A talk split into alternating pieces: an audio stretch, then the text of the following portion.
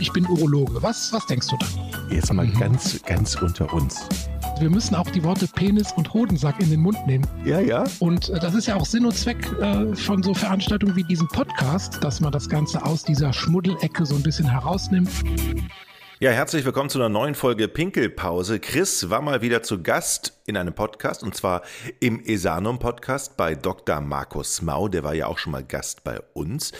Ähm, hat ja auch immer wieder spannende Themen aus der Medizin, der Kollege, und aus der Welt der Urologie, die er bespricht. Diesmal gab es ein Thema, das Chris ganz besonders am Herzen liegt, nämlich die Terminplanung in einer Arztpraxis. Patienten kennen das nur zu gut. Lange Wartezeiten auf einen Facharzttermin, volle Wartezimmer, abgehetzte Ärzte, die nur wenig Minuten Zeit haben und weder gründlich untersuchen noch ausreichend beraten können. Gibt es da noch Optimierungsbedarf oder ist das ganze System einfach komplett faul? Das ist die große Frage. Chris gibt ausführlich Einblicke hinter die Kulissen und wie sich das von Arztseite so anfühlt in dem Podcast mit Dr. Markus Mau, dem Esanum Podcast. Und jetzt viel Spaß. Ein herzliches Willkommen an Sie, Herr Dr. Pies. Hallo, Herr Dr. Mau, ich grüße Sie auch. Herr Dr. Pies, äh, Sie kennen ja den eingangs beschriebenen Alltag auch aus eigener Erfahrung. Ihre Lösung nach vielen Jahren des Weiter so war dann die Schließung Ihrer Praxis. Das sollte natürlich nicht die Lösung für alle Kolleginnen und Kollegen sein. Doch warum ist es eigentlich so schwer, als Arzt in einer gut laufenden Praxis alles unter einen Hut zu bekommen? Ja, erstmal kleine Korrektur, also nicht Schließung der Praxis, sondern Übergabe an einen Nachfolger. Ja, Ihre Einleitung ist ja schon zu entnehmen. Ich bin eigentlich der falsche Ansprechpartner heute, weil ich tatsächlich äh, dieses Problem durch Rückzug ähm, aus dem System gelöst habe, also in, in gewissem äh, Maße auch resigniert habe. Ähm, aber zu Ihrer Frage, wieso ist das so schwer, alles unter einen Hut zu bekommen? Da muss man vielleicht auch so ein bisschen differenzieren. Das kann natürlich ähm, in meinem speziellen Fall auch jetzt an den Strukturen vor Ort gelegen haben. Das war dann eher so ein vorstädtisches Gebiet und wir bewegen uns ja in so einer in so einem Spannungsfeld zwischen Niederlassungssperre, das heißt, es gibt nur eine bestimmte Anzahl an niedergelassenen Fachärzten, einem Versorgungsauftrag, der damit verbunden ist. Also wir waren zwei ähm, Kassensitze in einer Kleinstadt von 60.000 äh, Menschen. Nachbarstadt ebenfalls knapp 60.000 Menschen hat nur einen Urologen. Ähm, das heißt also, der Versorgungsauftrag muss erfüllt werden, auch wenn natürlich das Verhältnis äh, Patientenaufkommen zu äh, Anzahl der Ärzte dann nicht ausgewogen war. Und wir haben immer noch hm, Mechanismen der Budgetierung. Das heißt also, es gibt keine äh, grenzenlose Mengenausweitung, wenn dann viele Patienten sagen, ja, dann stellen Sie sich doch noch einen Arzt ein, der dann mitarbeitet. Ne? Und da, dem sind natürlich auch gewisse Grenzen gesetzt. Also es gibt ja keine endlose Ausweitung ähm, dieser, dieser Tätigkeiten. Und insofern gilt da das, äh, die alte Metapher von der viel zu kurzen Bettdecke. Ne? Man zieht an der einen Seite und dann werden die Füße auf der anderen Seite wieder frei. Also das Problem war aus meiner Sicht tatsächlich nicht äh, ähm, in den Umständen, die da gegeben waren, lösbar. Nun kann er durchaus das Problem auch schon viel früher ansetzen, denn inwieweit wird man denn auf diese Lebenssituation als niedergelassener Arzt überhaupt im Studium vorbereitet? Also gibt es da vielleicht Ideen, wie man äh, neben Arzt zu sein auch lernt, Projektmanager und natürlich auch Selbstoptimierer zu sein? Ja, ich kann jetzt nur über mein Studium sprechen, das jetzt auch schon 25 Jahre zurückliegt. Da kann ich antworten, wie man da vorbereitet wird, 0,0. Ja, also diese Aspekte der ärztlichen Tätigkeit, äh, die wurden nicht vermittelt. Ähm, und man hat ja auch im Krankenhaus mit ganz anderen Stressfaktoren äh, zu kämpfen als zum Beispiel als niedergelassener Arzt. Da kommt neben dem ähm, Zeitmanagement, der Terminvergabe natürlich noch die betriebswirtschaftliche Seite, die Personalführung, das Hygienemanagement, die Fortbildung. Ähm, da kommen natürlich noch so viele weitere Aspekte ins Spiel, auf die man zu meiner Zeit nicht äh, vorbereitet wurde. Ich denke, heutzutage, mh, hm, das mag auch so ein bisschen generationsbedingt sein, ist das Thema Zeitmanagement ähm, und Lebensplanung ohnehin, sagen wir mal, präsenter, als das äh, früher vielleicht noch war. Weitere Aspekte, die natürlich damit reinspielen, ist, sind individuelle Aspekte, also die Persönlichkeit. Wie kann man mit äh, Verantwortung umgehen? Wie kann man mit Stress umgehen? Äh, welche Kompensationsmechanismen äh, hat man? Ja, und äh, so muss halt jeder für sich selbst entscheiden, ob er sich diesem Druck aussetzt oder nicht. Welche Gefahren birgt denn eigentlich so ein fehlendes Selbst- oder Zeitmanagement in der Praxis auf einer Seite für einen selbst und natürlich auch am Ende für die Patientinnen und Patienten? Ja, für einen selbst ist relativ leicht zu beantworten. Das ist dann dieses chronische Überlastungsgefühl, das man mit sich rumträgt, ähm, Burnout-Symptomatik, dass man also gar nicht mehr diesen Spaß am Arztberuf empfindet, sondern das nur noch als Bewältigung dieser Welle, die da tagtäglich auf einen zurollt, äh, empfindet. Und bei mir war das tatsächlich dann auch ein körperliches Symptom, ein Hörsturz, äh, der mich dann sehr zum Nachdenken gebracht hat. Und ähm, ich dann nochmal versucht habe, das in Rahmen der vorgegebenen Strukturen zu ändern. Und als ich da gemerkt habe, das geht nur in ähm, eingeschränktem Maße, da war für mich dann die Konsequenz klar, dass ich mich aus diesem, zumindest aus diesem Konstrukt so zurückziehen muss. Und aus Patientenseite auch sehr schwierig, ne? weil Patient hat natürlich dieses, diese berechtigte Anspruch auf schnelle Termine, auf Sorgfalt, ja, auf Gründlichkeit.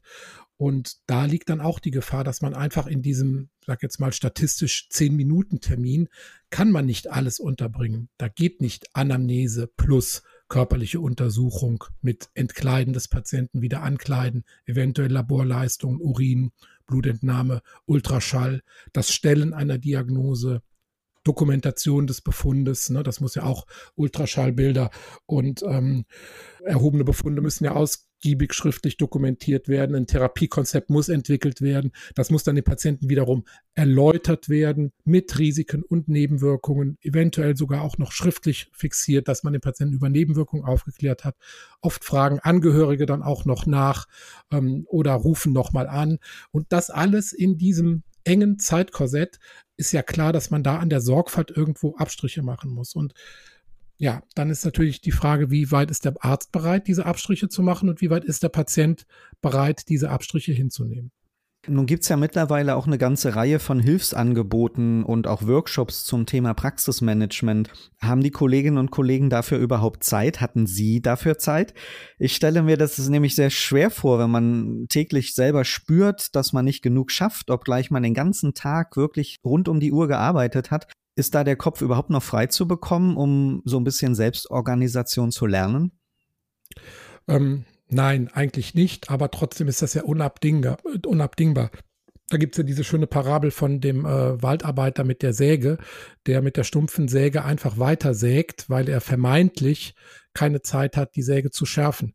Und ähm, dieses Gefühl hat man dann auch. Also man muss sich einfach diese Zeit nehmen, die Säge zu schärfen und äh, dann ähm, wirklich an den Stellschrauben ständig zu arbeiten. Und dabei ist es, glaube ich, auch wichtig, das ganze Team einzubinden. Das heißt also, man muss für diese Arbeit am Zeitmanagement auch wirklich Ressourcen reservieren. Also wir haben uns dann eine Mitarbeiterin einfach ins Backoffice gesetzt, die dann nur noch dazu da war, zu gucken, sind Termindubletten da, wo sind Lücken zu reservieren, äh, wie kann man sehr ähm, vorausschauend Termine planen, ähm, wo muss umbestellt werden, wenn einer krank wird, einer in Urlaub geht.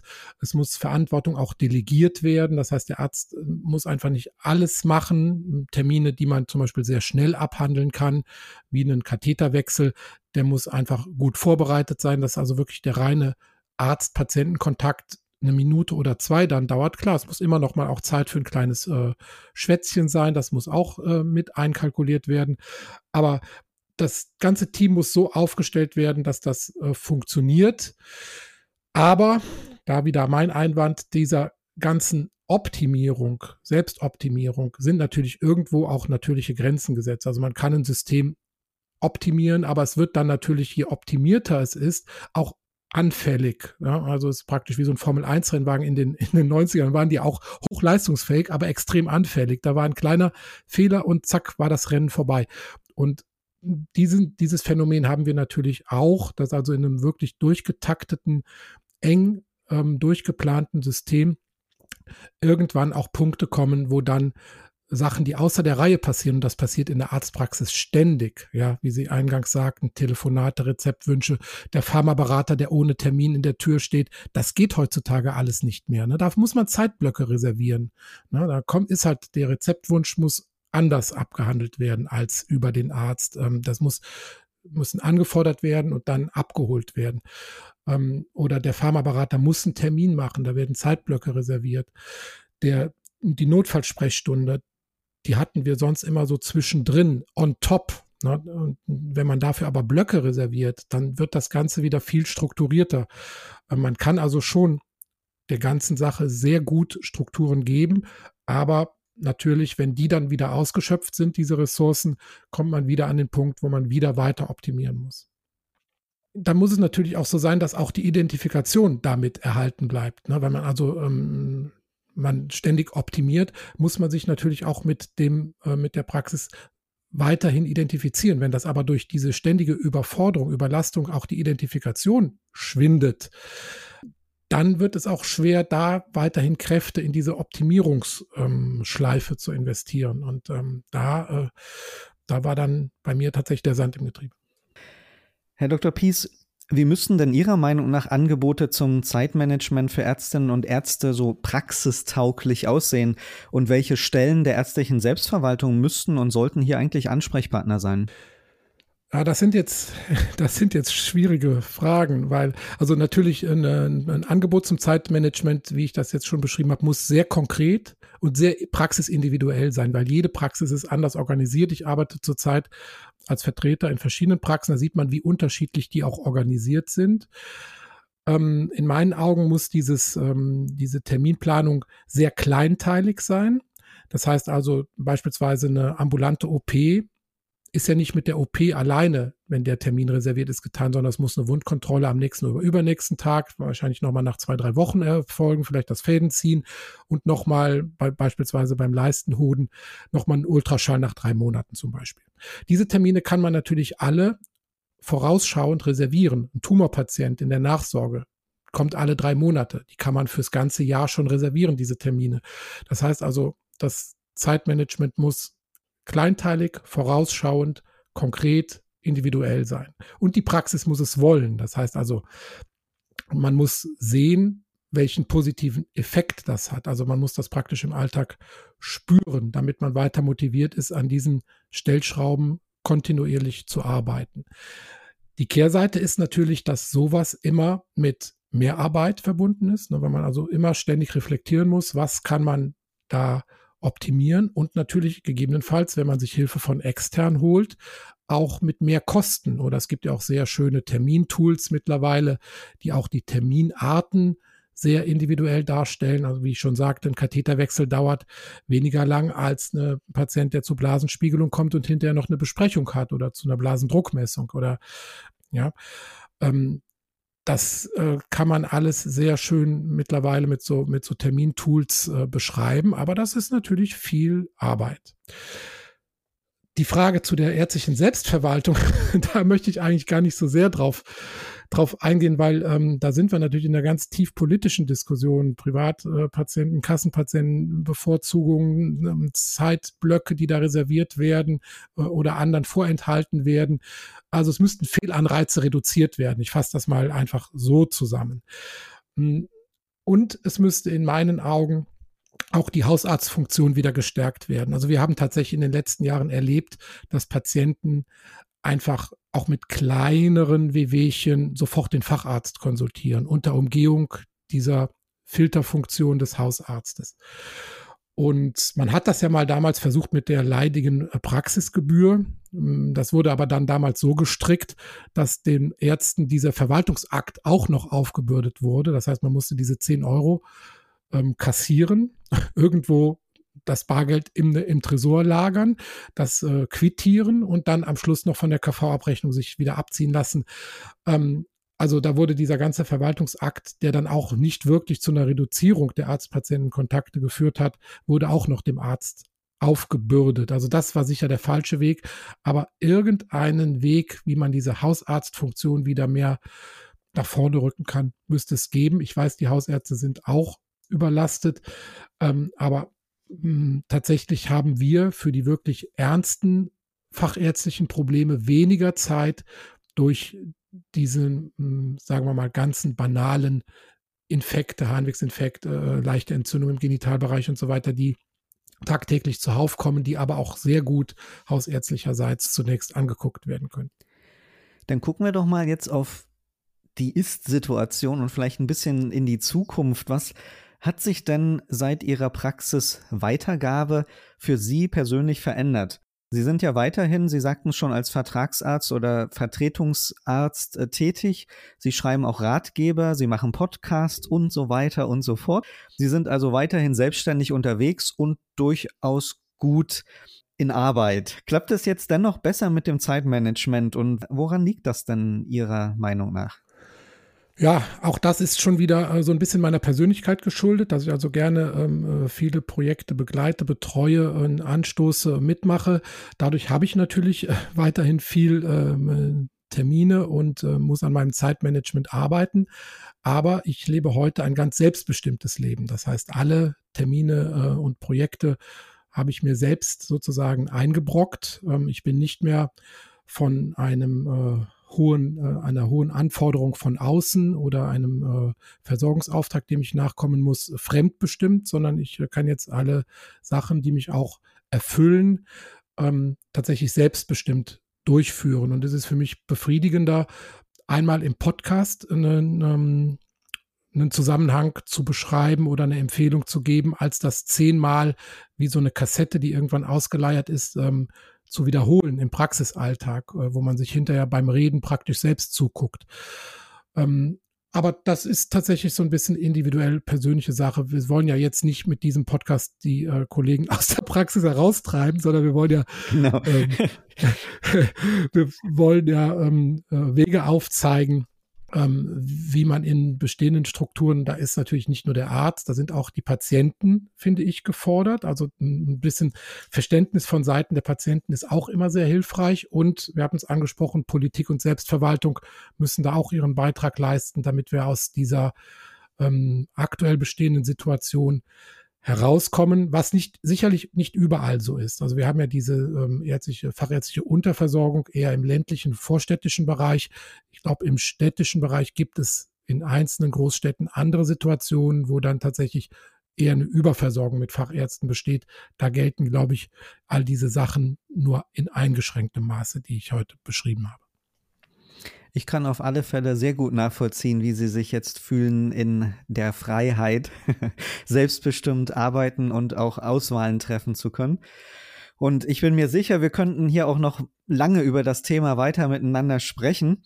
Aber leider meint das Zeitmanagement für diesen Podcast, dass wir jetzt zum Ende kommen müssen. Und äh, wir haben also beide miteinander beredet, ähm, dass das Zeitmanagement in der Praxis doch eher individuelle Ansätze erfordert und jeder oder jede von uns dort sein oder ihr eigenes Konzept entwickeln muss, auch im Zusammenspiel mit den Patientinnen und Patienten. Das macht es zwar nicht leichter, aus dem drohenden Hamsterrad zu entkommen, aber es ist ein erster Weg, bei sich selbst damit anzufangen und sich auch auf die eigenen Impulse zu verlassen. Soll nicht heißen, dass jeder seine Praxis weiter oder aufgeben soll, wie wir ja auch gesagt haben. Lieber Herr Dr. Pies, ich danke Ihnen sehr für diese ehrlichen und auch tiefgründigen Einblicke in dieses wichtige Thema. Haben Sie vielen Dank. Ja, ich danke Ihnen. Dann möge zum Schluss unser Gespräch dort draußen auch Anreiz sein, sich und die Arbeitsabläufe im Alltag wieder einmal zu hinterfragen. Denn Raum für Optimierung gibt es, wir haben es gehört, fast überall. Und schließlich soll die Arbeit am Ende des Tages ja auch zukünftig noch Spaß machen und erfüllend sein. Auch das ist ein Statement, was wir gerne hier weitergeben möchten. So, und damit danke fürs Zuhören. Den Link zum Esanum Podcast mit Dr. Markus Mau, den stellen wir nochmal bei uns in den Show Notes zur Verfügung. Vielen Dank fürs Zuhören und bis zum nächsten Mal. Tschüss. Ich bin Urologe. Was, was denkst du da? Jetzt mal mhm. ganz, ganz unter uns wir müssen auch die Worte Penis und Hodensack in den Mund nehmen. Ja, ja. Und äh, das ist ja auch Sinn und Zweck äh, von so Veranstaltungen wie diesem Podcast, dass man das Ganze aus dieser Schmuddelecke so ein bisschen herausnimmt.